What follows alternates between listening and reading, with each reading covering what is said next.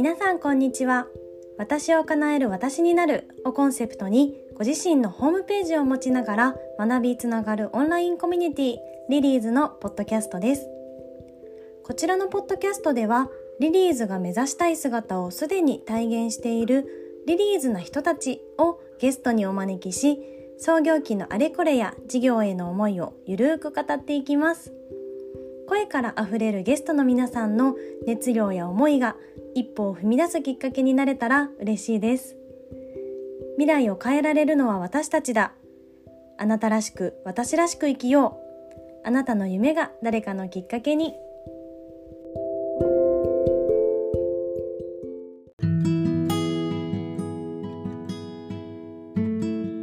はい。じゃあ今日のリリーズな人のゲストはアロマミュゲの篠宮愛さんです。よろしくお願いします。はい、よろしくお願いします。あのもうリラックスしていきましょう。はい、はい。アロマテラピーの教室だったりとか、はい、まあ、アロマのグッズの販売とかをされてるっていうところで、あのまあ、今日ちょっといろいろ聞きたいことがたくさんあるんですけど、あのもうゆるくランチ食べてるような気分。ではい、お話できればと思います。はい、はい。と愛さんと私の一番最初の出会いというかきっかけって、はい、確かノンルールズっていう、そうですね。はい。ね。はい。でしたっけ？2年前ぐらいかな。そうですね。でもまだそれぐらいなんですかね。うん、ね。ね。はい、夏夏、うんうん、はい。2年前の夏だった時が長くないですよね。そうですよね。で、あのまあ名古屋駅の近くのおしゃれな、だいたい100名ぐらい入る会場をお借りして、はい、ルールズ人生にルールなんてないっていうコンセプトの、まあ当時女性向けのあの啓発系のイベントをやった時に、あの、はい、出展いただいたっていうところで、はいいやありがとうございます。ありがとうございます。すごい。なんかあの時って割とまだ、はい、なんだろう愛さんすごい駆け出しの頃そうなんですよ。よね。まだはい、とかもやられる前ですね。このね。ね。認定校をやる前で、うん、マルシェはまあ何回まだ本当にでも10回も数全然5回とかそれぐらいかもしれないですよね。まだ。でそれのを見つけてくださってはいはい。お声だけいただいたのがきっかけですね。当時アイコンの絵がすごい素敵だった思い、はい、ありがとうございます。正面からの。あのなんだろうはい、インスタグラムに掲載されてる写真がすごいおしゃれで可愛くて、はい、ありがとうございます。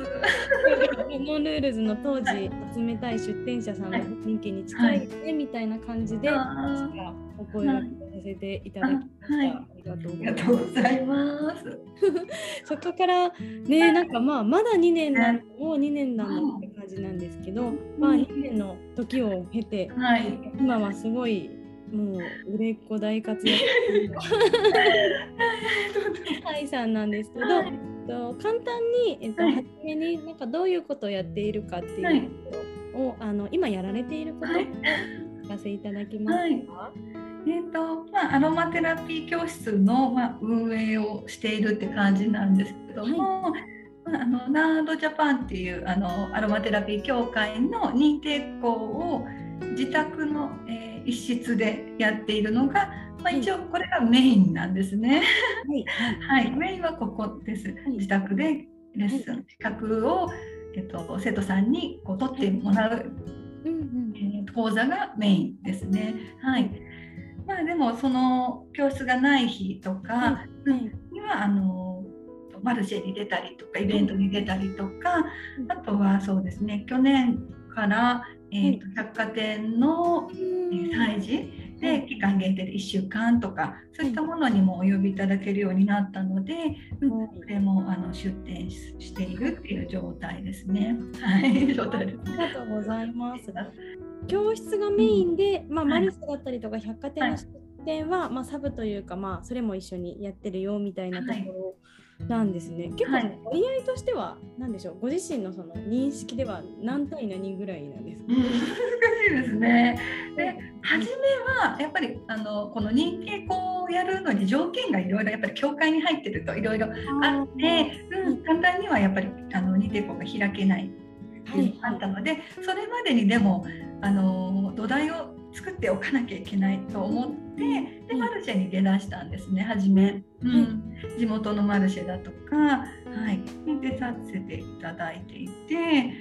なので、まあ、この認定校をオープンできるよってなった時あの開開校できるってなった時にもう初めの段階からもう生徒さんが資格取得のあの生徒さんがもういる状態でスタートができたっていう感じで。はい初めはやっぱりイベントマルシェの方が多かったんですけれども、うん、今はどうですかね。教室の方が今はおどんどんどんどん大きく、えー、が多くなっていますね。なので教室をやっていない時に、はい。うん、イベント。はい、で夜な夜な夜な制作。いやなんかって いう感じではなっちゃって、やられてて すごいバイタリティだなと思ってたんですけどなるほどありがとうございます。すいません。はい。もともとそのアロマ、はい、アロマテラピーの教室だったりとか、はいうん、アロマ自体をお仕事にしようと思ったきっかけはそうですね。もそうですね。もともとアロマが好きとかそういったことではなかったので、ね、そうですね。むしろちょっとアロマとかそういったあのなんイメージはなんかちょっと合成の香料でなんかこうプンプンするような、あの感じだったのであんまり得意じゃなかったんですよ。香水とか、あのまあなんかディフューザーとかああいうのもちょっと苦手であのキャンドルとかも苦手だったんですね。うん、でだからアロマと聞いても全然あの魅力に感じたりとかはなかったんですけど、はいはい、そんな人だったんですけどもあのちょっとえーと、病気になったのが、はい、たことがあってバセドウ病っていう病気なんですけどもそれでちょっと78年闘病をしていたんですね。そのアロマに出会う前。うん、はい、でもう投薬で治療しててもまあ良くならなくてすごいあの不調はすごくあっていろんな不調があって。でまあ、結局セカンドオピニオンをして手術をすることになっちゃったんですけどで、まあ、手術をしてでその後にたまたまその出会ったのがアロマのワークショップだったんですけれどもでそうですね。でその時にアロマっていうものを香りだけを楽しむものじゃなくってちょっとあのお薬みたいに使えたりとか、あのー、まあ、片頭痛とかムチ打ちとかなんかこう気圧の変動の体調の悪い時とか、まあ、そういうことがあったのでそういうのもアロマでちょっと、あのー、緩和できるよとか、うん、そういうのも、あのー、そこで知ってメディカルアロマっていう言葉はその時はしたんですけど、うんそれを知った時にえっとすごいと思って、うん、やっぱり薬ではどうにもならなかった体の不調とかもあったのであもっと早く知りたかったって思ったんですね。もう私は手術をして完治したことになってるのでその前にちょっと知りたかったなとか思ってだけどまあ実際今こう闘病中の人とか苦しんでる人が絶対いるから、うん、その人たちになんかちょっとでも知ってもらえたらなんか楽になるんじゃないかなとか、うん、そういう感じに思ってあとは子育ての時にちょっとやっぱり子供がなかなか寝なくって、うん、必死だった、ね、こととかがあったので、うん、そういう時もちょっとアロマでこうラベンダーとかの香りがしたらママも子供もなんかこうリラックスできてでもうちょっと子育てもちょっと余裕がもしかしたらね持てたかもしれないなとか。だから今子育て中のママに知ってもらえたらいいなとか。なんかそういうのがぶわっとなんか思って、うん、であなんかメディカルアロマをすごい勉強したいみたいになって。で、まあ、そこからいろいろ調べて、うん、で今にもう 今に至るっていう感じになるんですけども、はい、最初あんまり好きじゃなかった,、なかったものですね。だから。衝撃的でした、ね、なんかアロマの先生になりたかったとかそういうことでもなくって、うん、なんかその病気を経て、はい、アロマ、まあ、メディカルアロマっていう領域を知って、実際に私もアロマそんなに詳しくないんですけど、使って何か緩和されたり本当に役に立ったんですか、そうですね。でえっともそうですね。ななんだろうな。まずその手術をした後、その手術自体がやっぱり辛かったので、あの食べ物も食べれないとか息もちょっとね普通に吸えないとかなんかこうこちょっと首の手術をするので、うん、あの喋れないとかもう普通に動けないとかなんか、まあ、いろんなことがあったけどそれが回復した時にすごいなんかもう生きてることを実感して、うん、んで、まあ、息が吸えることとかもなんか普通にこのこう喋ってることとか、うん、あすごいと思って。でなんかそうその流れでアロマも知ってでアロマもちょっとこう使うようになって何ですかねアロマを通して、うん、なんか私は結局こうアロマを知ったから今があるんですけど、うん、なんかねアロマを通して、まあ、あの病気、うん、子供とかも毎年冬になると私もあの誰かしらインフルエンザになったりとか風邪で寝込んだりとかあったのがやっぱりそれもなくなったし。ちょっと、ね、マルシェの後足がだるいとかそういったものもなんかなくなったりとか、うん、はい ありますね。まあ、愛さんはご自身の体験だったりとか、はい、まあ、アロマとの出会いからこれは、なんだろう世の中に広めていかなきゃという、はい、ね、なんか本当にうん少しでもなんかね楽になるきっかけというか、うん、になるんじゃないかなとは思う。えー、すごい素敵ですね。ありがとうございます。なるほど。なんかあの愛さんの、はい、まあ、今お教室をメインでやられてるっていうことなんですけど、はい、まあ、マルシェとか百貨店で実際に販売されてる商品、はいはい、なんか一つ一つめちゃくちゃ可愛いじゃないですか。パッケージのデザインとかあとまあもちろんそのマルシェとかイベントのディスプレイ自体もそうですしもちろんなんだろうスプレーというかそういういろんな商品自体も、はい、一つ一つすごく丁寧にこだわってなんか作られているなみたいなイメージが私はあったんですけど、はい、デザインとかは全部ご自身でやられてる、そうですね。すごい。本当にそっちに実は時間がすごくかかってしまうっていうか、はい。なんかね、外に頼めたらきっとその分の時間は楽なんだろうなと思うんですけど、はい。うん、そこは自分でやりたいみたいな。そうですね。結構あのもともとちょっと美術系のあ。の勉強してたことがあったんですね。若い時は。絵を描いてたりとか、でデザインを専攻していたりとかあったっていうのもきっと今に生かされているのかな？ね絶対そうだったね。はい。今お話ししてるサロンもめっちゃ可愛いじゃないですか。写真でしか見たことないんですけど、あそうなんだ。そういうお勉強をされてたんですね。ですね。えー、なんかそっかそっか。ありがとうございます。えー、そんな愛さん、まあ、すごい今大大切なことをたくさんあの聞かせていただいたんですけれども、うんと今そうですね。たくさんの、まあ、生徒さんだったりとかマルシェに来てくださってるお客様と、はい、あのまあ、接する中で、はい、一番大切にしていることとか、まあ、今まで2年積み上げてきた中で、はい、まあ、これ大切にしておいてよかったなみたいな。あったりします。そうですね。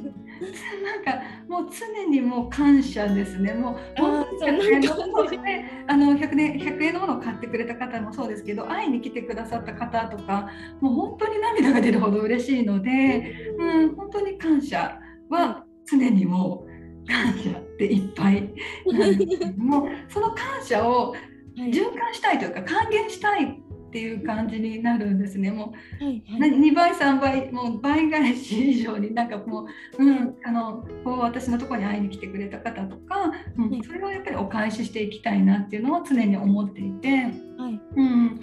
ですね、そういった感謝の気持ちとか幸せの気持ちはもう還元循環させていくうっていうのも大事だなと思っていてあとは何だろうこう人のために惜しみなく動くも、あのね、やっぱりちょっと体力とか時間も限界があるんですけども、うん、まあそうですね。人がちょっと嫌がることとかも、うん、そういうのちょっと積極的にやってみたりとかをしていたりとか。とは会いたい人には会いに行く。もう迷ってどうしようかなと思う時もあるんですけど会いに行ったら結局それがすごくねやっぱり「あよかった」って言ってなるし、うん、どうしようかなこれ10点 どうしようかなって思うもうこのスケジュールで出るのはちょっと無謀だなって言ってみんなにも止められたりとかすることもあって、はい、でもやっぱりこれはねやっぱり声かけてもらって、うん、ちょっと頑張ろうと思って頑張ってみたらやっぱりそれがすごくさらに、うん、こう世界が広け広開けてでもうすごくいいいい結果につながっていくっていうことがやっぱり毎回あるので、うん、そういうのもやっぱりうん、良かったのかなと今は思っていますね。はい、ありがとうございます。はい、そのなんかもうお話ししてて伝わってくる、はい、なんでしょうこの熱量と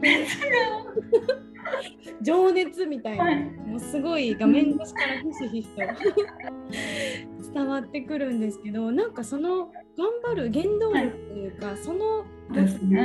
もうずっと頑張り続けてる、まあ、頑張るっていうて言葉のチョイスがっくりくるのかどうなのかってところもあるんですけど、まあ、2年出会って2年ぐらいお見かけしていて、はい、ずっと なんかもう進み続けている。すごくご自身のやりたいこととか、まあ、成し遂げたいビジョンみたいなものに対してすごく本当に前のめりだなと思っていて、なんかどこからそのエネルギー湧いてくるんだろうなんかあのご自身の中でこれかなみたいなのは。やっぱりその手術なんですよねきっと。もうなんか明日があるとは限らないしいつやっぱりねいつ死んでしまうかもわからないし、うん。本当にあ、ね、今やらなきゃっていうのがすごいあって、うん、行きたいとこにはやっぱり行かなきゃいけないし、うん、そういう感じにですね多分、はい、あれを経験したから結構、ね、こうハードスケジュールでも乗り越えられるというか。はいありがとうございます。はい、まああのー、まあこの配信を見てくださってたり、見てくださってる方って、はい、どちらかというとその創業初期で、まあ、これから頑張っていきたいんだけれど、はい、とはいえ、まあ、不安があったりとか、はい、まあ、動き出したもののどうしたらいいんだろうみたいな子が多いのかなと思って、不安だったりとか、なん迷いみたいなのはなかったですか？そうですね。でも私が教室を開いたところでお客さんが来るんだろうか。あの三好なのでやっぱり田舎だし駅も遠いんですよね。だからお客さんが来るんだろうかとかやっぱり事業計画書とか書くじゃないですか、それでねこう売上目標みたいな書くんですけど、はい、うん、こん毎月生徒さんのねこの資格取りに来る方なんているんだろうかとか、うん、思いながらいたんですね。うん、不安はありました。はい、うん、あのもうやるしかないみたいな。しかないとか、もう本当に開業届を出したらもうやっぱりね、こう会社として、うん、仕事として趣味ではないっていうか、はい、責任があるので、うん、もうやるしかないですよね。はい、ありがとうございます。はいその事業計画書の書き方とかってもともと知ってたんですか？何も知らないので私は商工会であの、うん、教えていただきながら、うん、書きましたね。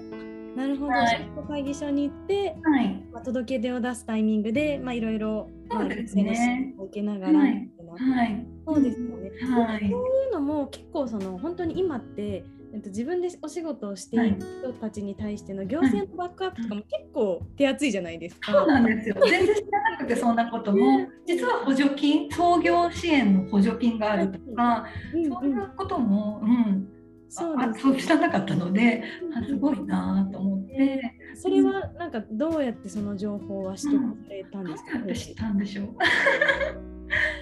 あのそういうのを知らないまま私はあの教室のリフォームとか、あのうん、別に自腹で全部やろうと思ってたんですけど、はいはい、で開業届をもう先に出しに行った時に、税務署ですかねその出しに行ったところにあのそういうなんですかねこう経理関係そういったことが全然私は分からないんですけど、どうしたらいいですかって聞いたんですね。そしたらやっぱり三好あの市のあの地域のあの商工会だとか商工会議所にあの、うん、問い合わせてくださいって言われてでドキドキしながら電話したら「あじゃあいついつ来てください」って言われてもうすごい親切にいろいろ教えてもらえてで創業支援の補助金もあるんだよってことで、うん、今ならまだ通るかもしれないって言ってあの一生懸命あの書類とか用意していただいて、うん、それでちょっと補助金もこのリフォーム代にあの当てることができて、うん、ありましたね。はいなんか、まあ、そんな愛さんあのここまでこれまでの経緯だったりとか、はい、今こういうことをやってるんだよみたいなお話をお伺いしたんですけど、はい、今後こういうことをしていきたいなみたいな 何か展望とか今考えていることでもし教えていただけることがあればお聞きしたいです。そうですね、まあ、このコロナが流行りだした時にちょっと、あの周りの作家さんたちがこう活躍できる場が一気にあのマルシェとかイベントがなくなった時に、うんうん、在庫とかこう作品作ってあったのに出る場所がないとかそういった悩みをすごい聞くようになって周りから。でその時にあ私がちょっとこの委託中心にできるスペースがあの、あるのでそこでなんかちょっとマルシェみたいなものが、あの新しい形でできるんじゃないかなと思ってで主催のマルシェを始めたんですけども、それがまあえー、と2回やれたので 来年あとまた1回、えー、3回目4回目と続けていきたいなっていうのがあって、うん、それもまあ作家さんの応援にもつながるしで地元のこう活性化にもつながるなと思ってそれもやっていきたいんですけどあとは生徒さんがこう資格取られてアロマアドバイザーっていう資格を取られた生徒さんが、ま増えてきたので、まそういった生徒さんたちが活躍できるような場とかも、なんか私が作っていけることができたらやっぱり資格を取ったけれども、まあ、マルシェとかイベントとか出てみたいけどどうしたらいいかわからないみたいな初めて出るのに不安があるとかそういった方も多いと思うので なんかそういった場所も作れたらいいかなとか、まあ、生徒さん同士のやっぱりそういったコミュニティとか交流ができる場所もなんか作っていけたらいいかなと思っています。今聞いてたお話って全部、はい誰かのためもうなんか、うん、名前の通りみたいな。すごいなんか愛のある方だなと思って、ええー、って思って聞いてたんです。なんかその周りの人をよくしたみたいな風に、そこまで思って、まあ、さらに行動も伴っているところって、はい、もうそこもやっぱり、はい、あのなんかそれどどっから来てるんだろうみたいな風には。その周りの方が笑顔になってもらうと私はそれが幸せに感じるので、はい、うん、それイコール私の幸せでもあるので、はい。そがもうイコールになってるから、まあ迷いも躊躇もなくできるみたいなところ、そうですね。はい。あでもすごい共感し ます。ありがとうございます。すいませんなんかあのー、ねあのすごいいいお話たくさん聞かせていただいてありがとうございます。あと最後にもう一つだけ